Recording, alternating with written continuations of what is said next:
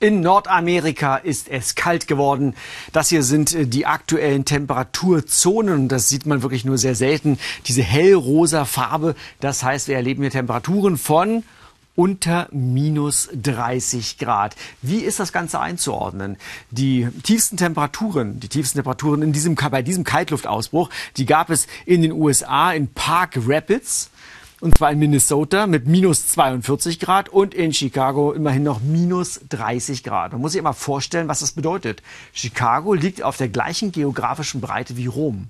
Minus 30 Grad haben wir in Rom noch nie gesehen. Das ist natürlich deshalb möglich, weil es hier in Nordamerika kein sperrendes Gebirge gibt wie die Alpen, weil die Luft, das ist der zweite Punkt, die hier von Norden und Nordwesten kommt, nicht über große Meeresflächen streift, wie bei uns über den Nordatlantik, der das Ganze aufwärmt. Also auch deshalb die geografischen Bedingungen hier sind optimal, dass die kalte Luft hier durchströmen kann. Übrigens in Kanada gab es sogar minus 47 Grad. Und haben Sie wahrscheinlich auch gehört, im Zuge dieses Kaltluftausbruchs, übrigens auch in den letzten Jahren.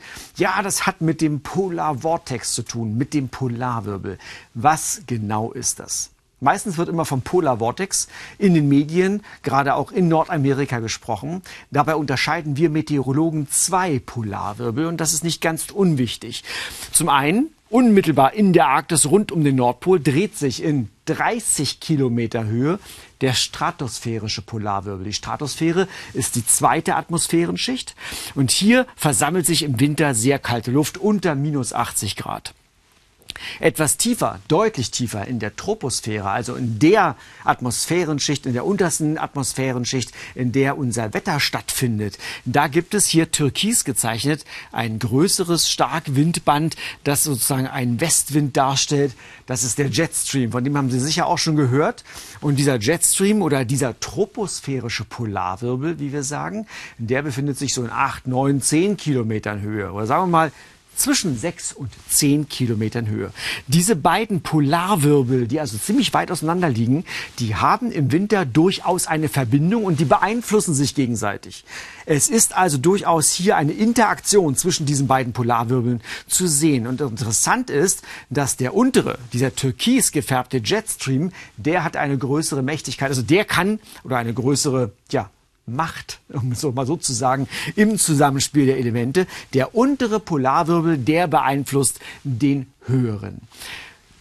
Wenn es, das Bild davor war natürlich eine idealisierte Darstellung, wenn es eben dazu kommt, dass dieser untere Jetstream so meandriert, solche Ausbuchtungen bildet, dann gibt es auch eine Veränderung des oberen Polarwirbels. Dann kann es zum Beispiel dazu kommen, dass dieser Polarwirbel sich auch teilt, dass er sich abschwächt.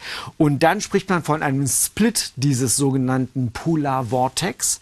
Und genau dann ist es möglich, dass sich dieser Westwind weniger von West nach Ost, sondern eben stärker auch mal von Nord nach Süd bewegt und eben diese Beulen sehr tief greifen. Und dann kann die arktische Polarluft hier aus der Nordpolregion ausbrechen und kann weit nach Süden strömen.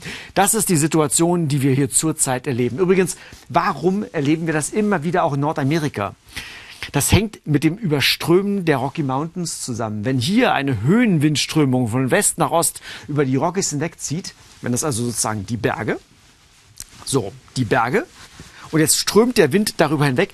Dann erfährt er eine Rechtsablenkung, wenn er auf der anderen Seite wieder nach unten geht. Das heißt, er strömt hinweg, wird nach rechts, also nach Süden abgelenkt. Deshalb haben wir gerade in den großen Ebenen Nordamerikas diese Ausbeulung und sehr oft auch diese Kaltluftvorstöße Richtung Süden. Ende der Geschichte. Das gleiche geht auch umgekehrt. Und so wird es schon am Sonntag sein. Innerhalb von 72 Stunden steigen die Temperaturen in Chicago von minus 30 auf plus 10, 11 oder 12 Grad. Vom tiefsten Winter in den Vorfrühling.